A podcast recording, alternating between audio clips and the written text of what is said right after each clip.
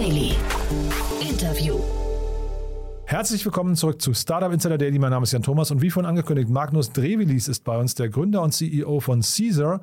Und wir sprechen über eine Finanzierungsrunde, die ich heute Morgen noch nicht verkünden durfte. Aber wir sprechen über eine siebenstellige Pre-Seed-Runde. Picos Capital ist eingestiegen in ein Unternehmen, das es erlaubt, in zertifizierte Klimaschutzprojekte auf der ganzen Welt zu investieren und ähm, diese zu vergleichen und Emissionsgutschriften direkt von Projektentwicklern zu kaufen.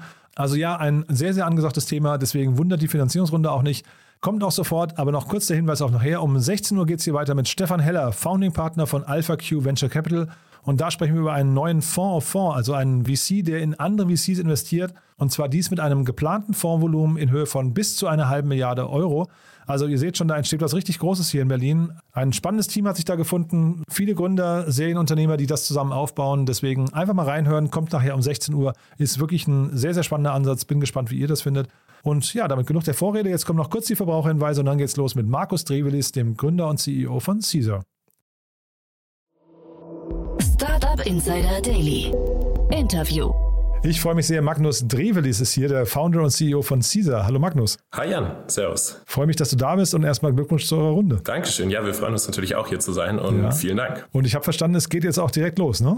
Genau, wir sind ähm, sozusagen live, äh, as you can say it. Wir haben ähm, genau sind mit Kunden äh, an Bord schon aktiv ähm, und haben richtig äh, schon Vorarbeit geleistet. Das heißt, äh, genau, man kann kommen äh, und man kann schon alles machen. Ah, cool.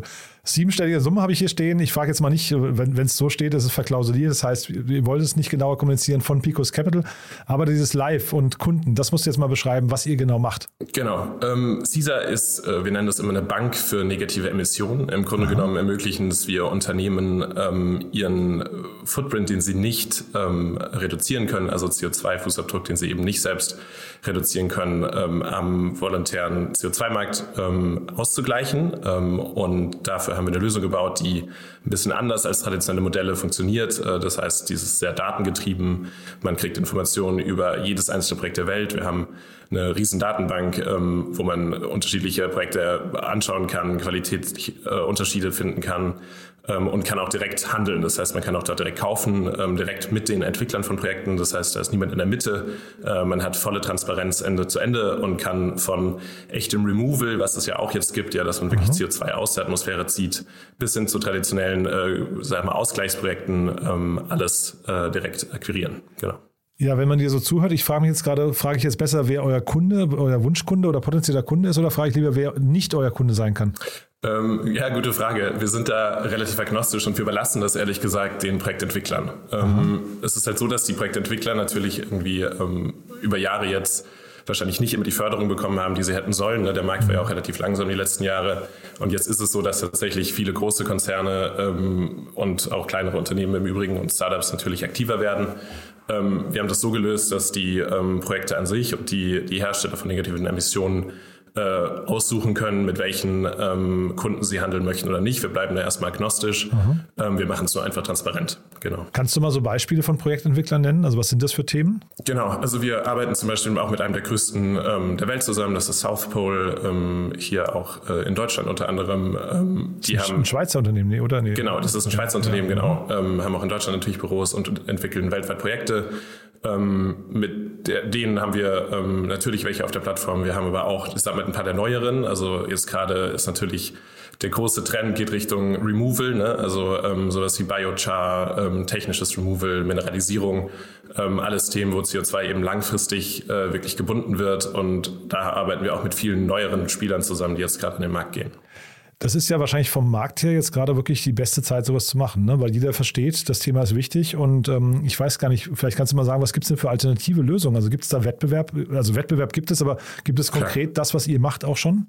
Also ich glaube, so wie wir es machen, gibt es tatsächlich nicht. Ne? Also ähm, die Zeit ist wahrscheinlich recht opportun. Ähm, es gibt natürlich viele integriertere Spieler, ja, die sagen, ähm, sie machen Footprint Assessment und beraten auch ein bisschen, wie man reduziert mhm. und beraten dann eben auch was was das Thema ähm, Removal und Kompensation angeht. Ähm, wir haben da ehrlich gesagt ein bisschen andere These. Wir glauben schon, dass es Sinn macht, ähm, sich da auch zu spezialisieren mhm. ähm, und möchten da auch irgendwie ein Modell bieten, was halt ohne Conflict of Interest ist. Ähm, aber de facto der klassische Weg wäre eben über Broker zu gehen oder über Reseller zu gehen. Ähm, die machen natürlich irgendwie auch gute Arbeit. Ähm, da kriegt man auch viel, ähm, da kann man auch sehr schnell Sachen kaufen. Aber ähm, wo es, glaube ich, da ab und zu hakt in unseren Augen, ist vielleicht die Transparenz.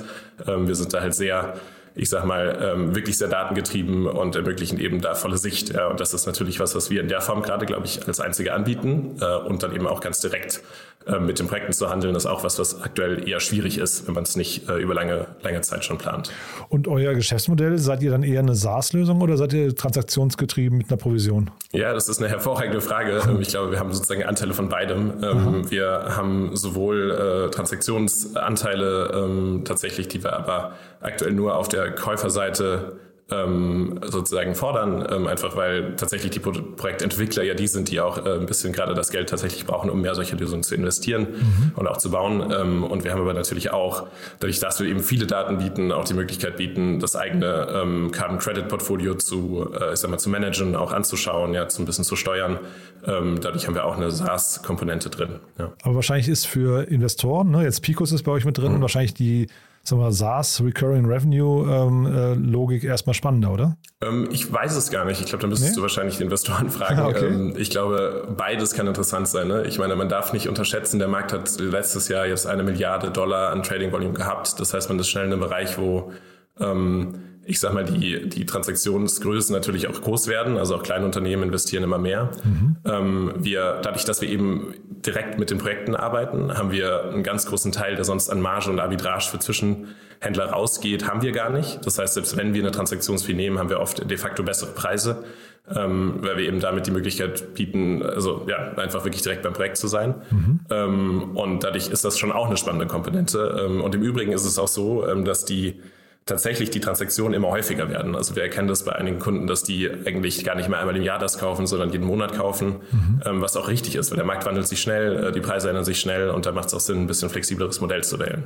Ja, nee, kann ich nachvollziehen mit, ich glaube, Provisionen und so weiter, ne, Transaktionsgebühren, da seid ihr halt eben nicht so tief drin. Ne? Also das heißt, mit einer SaaS-Lösung hat man schon mal diesen verlässlichen Umsatz, wohingegen genau. bei Transaktionen muss man eher darauf hoffen, dass der genau. Kunde nochmal zurückkommt. Ne? Ja, genau, deswegen am besten beides. ja.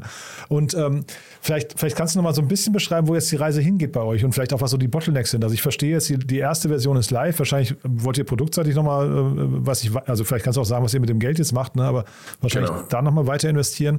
Und ist denn das Thema Akquise für euch hinterher so ein Bottleneck oder, oder eher, äh, ich weiß nicht, äh, das hat ja fast so ein bisschen so ein Gefühl von einem zweiseitigen Marktplatz, ne? Genau, also am Ende ist es das tatsächlich. Ne? Ich glaube, ähm, wir haben da in meinen Augen eigentlich bisher, sind wir da gut gefahren. Du hast ja auch am Anfang gesagt, Jan, ähm, das ist natürlich ein Thema, was gerade auch durchaus Relevanz hat in äh, allen Bereichen jeder mhm. Größe. Ähm, das heißt, da sehen wir schon irgendwie, dass auch die Nachfrage da ist. Auf der auf der Supply-Seite sozusagen arbeiten wir eben auch viel mit großen, auch etablierten Entwicklern zusammen. Mhm. Das hilft uns natürlich da auch schnell, schnell wachsen zu können.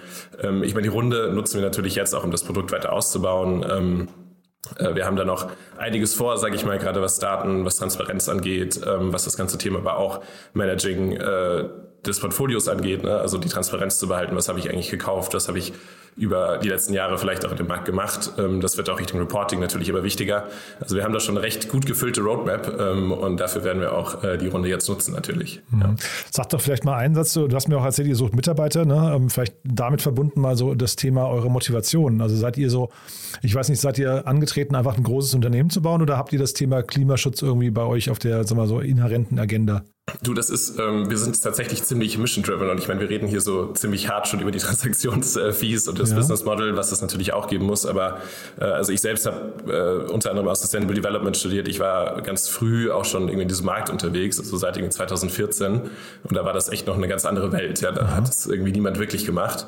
Ähm, und ich glaube, seitdem auch war das immer ein bisschen Teil meiner persönlichen Vision, jetzt aber auch tatsächlich der Vision von uns allen hier bei CISA, ähm, eigentlich, dass der Markt ein unglaublich gutes Potenzial hat. Ja, wir haben jetzt ja auch die letzte Woche ähm, den neuen IPCC-Report gesehen. Also das, mhm. wir werden Removal brauchen, wir werden Kompensation brauchen, aber es muss halt richtig passieren. Und ich glaube, was dieser eben machen kann, ist ähm, die rational richtige Entscheidung ähm, möglich zu machen. Ja? Also mhm. zu sagen, ich als Unternehmen investiere das Geld so, dass es den bestmöglichen Klima-Impact hat. Ähm, und wir können eben durch den direkten Handel mit, mit äh, Projektentwicklern auch sicherstellen, dass das Geld eben tatsächlich dort landet, wo das, äh, wo das Projekt eben auch entwickelt wird und nicht in der Mitte, Mitte liegen bleibt. Mhm. Ne, man hat ja bei diesen Impact-Themen immer, ähm, und das ist ein Spannungsfeld, finde ich, ne, was, was aber mhm. auch spannend ist, das aufzulösen, dieses Thema äh, Purpose und Profit, ne, diesen, diesen ja. ähm, Konflikt, möglicherweise Konflikt of Interest, der sich halt scheinbar immer mehr äh, lösen lässt gerade. Ne? Wie, wie, siehst du das? Also, wie, äh, also ein Investor möchte natürlich Profit sehen, aber ich ja. höre dir jetzt bei dir gerade raus, du möchtest eher Pro äh, Purpose sehen, ne? Ich glaube, ich will ehrlich gesagt beides sehen. Also ich Aha. glaube, so, also der, die Schulmeinung dazu, ne, gerade so Sustainability ist ja immer eigentlich äh, Triple P, ne, also People, Planet and Profit. Also mhm. es muss irgendwie sozial gut sein, es muss äh, Profit profitabel sein und es muss auch für die Menschen äh, in der Umgebung gut sein. Mhm. Und ich glaube, dass es auch gerade ähm, ja eine gute Zeit dafür ist. Ich glaube, wir alle haben verstanden, dass Wirtschaft mehr leisten kann als nur singulär ähm, Profit äh, mit mit ähm, sage ich mal begrenztem Blick auf Externalitäten zu machen, sondern eben auch ein Teil der Lösung sein kann, wie man mhm. Externalitäten, was am Ende Klima und Carbon gerade ist, äh, auch lösen kann. Ja, ich meine, am Ende ist es natürlich ein toller Mechanismus, ähm, die richtigen Entwicklungen auch zu koordinieren ähm, und das halt so zu tun, ohne dass jetzt jeder selbst anfangen muss, ähm, Klimaschutzprojekte zu machen. Ähm, und dafür haben wir Märkte. Ich meine, genau das machen Märkte auch in anderen Bereichen. Und ich mhm. glaube, mhm. ich sehe es wirklich als Kombination. Also ich glaube, mein Anspruch ist, dass wir beides äh, nachhaltig machen können. Ja. Und äh, ich verstehe aber richtig, ihr seid ein reines B2B-Unternehmen, ne? Genau. Ähm, wir sind komplett auf B2B. Ähm, wir sprechen äh, nur mit Unternehmen. Wir haben auch kein Produkt für, für Endkunden. Ähm, und warum nicht, wenn ich fragen darf? Ja, äh, absolut gerne. Ähm, weil wir der Meinung sind, dass das der richtige Ansatzpunkt ist. Ähm, viele Unternehmen bündeln einen Großteil der Emissionen sozusagen, die in Endkundenprojekten natürlich sind. Es ist für uns irgendwie sinnvoller, dass man das gebündelt angeht. Ähm, das funktioniert auch besser, wenn du den Markt anschaust. Eine Projekte brauchen eine gewisse Abnahmesicherheit. Ist extrem schwierig, wenn man auf einen Endkundenbereich geht. Ja, dann ist man irgendwie im Kilobereich, was, was Emissionen angeht ähm, dann das sind natürlich irgendwie sehr unattraktive kleinteilige Transaktionen, wenn du die, die Projektseite anschaust. So. Mhm. Ähm, wenn Unternehmen das kaufen, die kaufen mehrere tausend Tonnen, teilweise Klar. auch Millionen von Tonnen. Ähm, und damit ermöglicht es natürlich auch, die Projekten sehr viel schneller zu skalieren und auch ein bisschen Sicherheit zu haben. Gibt es denn, also ich meine, für den Endkonsumenten, der würde natürlich gerne, glaube ich, Transparenz haben, ne? wie sich Unternehmen so aufstellen. Ja. Gibt es denn so Branchen, wo du sagst, die sind schon weiter vorne in, in ihrer ganzen äh, Denke als, als äh, andere? Ja, ähm, ich glaube schon. Also tatsächlich ähm, ist natürlich viele, also viel der Reise- und ähm, Tourismusindustrie, ja, die befürchtet, ja. traditionell natürlich ja. da mehr mit am, am Hut und machen die auch, finde ich, ähm, große Schritte. Ähm, wir sehen aber auch gerade, dass im Bereich ähm, so Food, ja, also irgendwie ähm, äh, Lebensmittelkonzerne da natürlich auch mehr machen. Die haben auch tatsächlich auch oft einen großen Footprint. Ähm, also ich glaube schon, dass es da einen gewissen Treiber aus der, ich sag mal, Kundenseite gibt. Ähm, ich will aber auch noch ergänzen, dass tatsächlich die Kapitalmärkte aktuell auch ziemlich stark drücken. Ne? Also viele der großen Investoren sind super committed, ähm, haben auch sehr, sehr klare Ziele für ihre Portfoliounternehmen, wie damit umzugehen ist, auch wie das Portfolio irgendwie Richtung Net Zero äh, zu führen ist. Und das darf man auch nicht unterschätzen. Also auch die Kapitalmärkte sind da bereits richtig starke Treiber.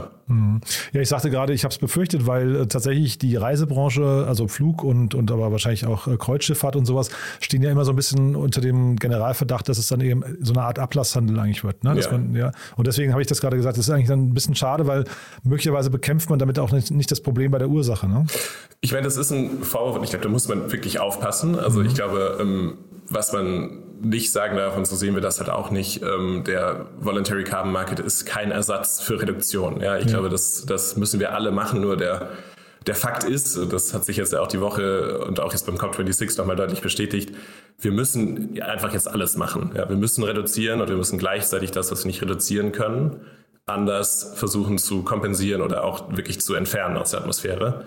Ähm, und natürlich ist es ja irgendwie naturgegeben, dass die großen Emittenten dann äh, auch mit vorne dabei sein müssen, äh, auch dann da aktiv zu sein. Ja. Mhm. Dann sagt doch vielleicht zum Schluss nochmal ein paar Sätze über euer Team, gerade wo ihr gerade steht. Ne? Und dann vielleicht auch, ähm, du hast ja gesagt, ihr sucht Mitarbeiter, welche, welche Stellen da vielleicht besonders drängen. Ja, äh, total gerne. Ähm, ja, wir haben jetzt, äh, ich sag mal so, äh, 15 Leute ungefähr ähm, sind an Bord. Wir haben eigentlich ein, finde ich, super gutes Team, auch viel Sustainability-Background ähm, mit einer guten Mischung aus gutem Tech-Background. Ähm, wir sind händeringend, äh, wie wahrscheinlich gefühlt die Hälfte von Berlin am Suchen nach äh, Frontend-Developern ähm, und äh, ich sag mal Full-Stack-Developern. Also wir bauen das Tech-Team gerade weiter aus ähm, und auch noch äh, Data Data Scientists. Ähm, das ist die zweite große Sache, weil wir natürlich viel mit Daten umgehen. Wir haben diese riesige Datenbank, ähm, die wir natürlich auch mal weiterentwickeln. Ähm, und genau, da sind wir heftig am Einstellen. In Berlin oder remote? Genau, in Berlin und remote. Wir haben Hybrid First, also wir sind da recht flexibel, genau, aber gerne auch in Berlin. Startup Insider Daily. One more thing. Präsentiert von Sestrify. Zeit- und kostensparendes Management eurer SaaS-Tools. Also Magnus, sehr, sehr spannend, muss ich sagen. Ähm, wie immer am Ende nochmal die Kooperation mit Sestrify, die wir haben. Wir bitten ja jeden unserer Gäste nochmal einen Tooltip oder einen Geheimtipp vorzustellen oder ein Lieblingstool, mit dem sie gerne arbeiten. Ja, und ich bin gespannt, was du mitgebracht hast. Ja, vielen Dank, Jan. Ähm, genau, ich bringe äh, Superhuman mit, ähm, ah. das E-Mail-Tool, was ähm, endlich mal gut aussieht und ein bisschen schneller ist. äh, wir nutzen das, weil wir natürlich äh, überhaupt nicht an E-Mails vorbeikommen. Gerade äh, mit zwei Seiten und vielen sagen wir, Developern und Kunden auf der ganzen Welt ist es natürlich irgendwie doch ein Thema äh, und nicht alles läuft über Slack. Ähm, genau, wir haben da große, fast schon religiöse Fans im Team äh, und, und fast schon Wettbewerbe, wer schneller mit den Shortcuts umgehen kann. Und uns nimmt das wirklich viel weg. Also ich glaube, ich spare persönlich wahrscheinlich zwei Stunden am Tag. Zwei ähm, Stunden am Tag? Ja. Aber ah, wirklich, ja, Wahnsinn. Viel, ja. ja. Nee, das habe ich noch nie gehört, dass jemand mit, mit, mit, einem Tool am Tag so viel Zeit rausholt, weil das dann, also dann macht es ja, glaube ich, Sinn für jeden, sich das mal anzugucken. Ne? Genau, also ich würde es wirklich jedem empfehlen. Ich habe das, ähm, gerade wenn man irgendwie E-Mail-heavy ist und auch viel so Kalenderaufgaben, ähm, lässt sich da sehr, sehr gut mitmachen und vor allem irgendwie innerhalb von ein paar Klicks ähm, hat man es dann getan und eben auch nur ein paar Zeichen, genau.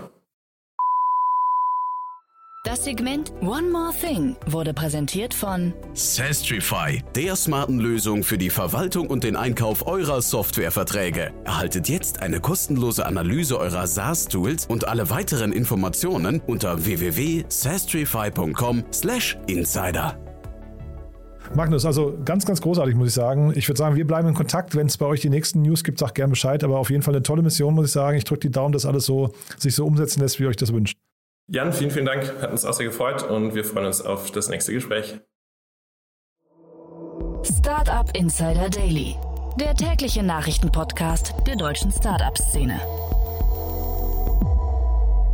Das war Markus Drevelis, der Gründer und CEO von Caesar. Damit sind wir durch für heute Mittag. Aber nicht vergessen, nachher geht es weiter um 16 Uhr mit Stefan Heller, Founding Partner von AlphaQ Venture Capital. Und wir sprechen, wie vorhin angekündigt, über einen Fonds of Fonds, also ein neues Konstrukt, ein VC, der in VCs investiert und dafür gerade bis zu eine halbe Milliarde Euro eingesammelt hat. Das Ganze funktioniert global, aber mit einem starken Fokus auf Europa. Sehr, sehr viele spannende Szeneköpfe stecken dahinter. Also ich fand das ein super spannendes Gespräch, ein super spannender Ansatz. Bin gespannt, wie ihr das findet. Und apropos, wie ihr das findet, wenn euch gefällt, was wir hier tun, empfehlt uns doch bitte weiter. Wir freuen uns immer über neue Hörerinnen und Hörer, die uns noch nicht kennen. Von daher, ja, vielen Dank dafür. Und ansonsten euch einen wunderschönen Tag und hoffentlich bis nachher. Ciao, ciao.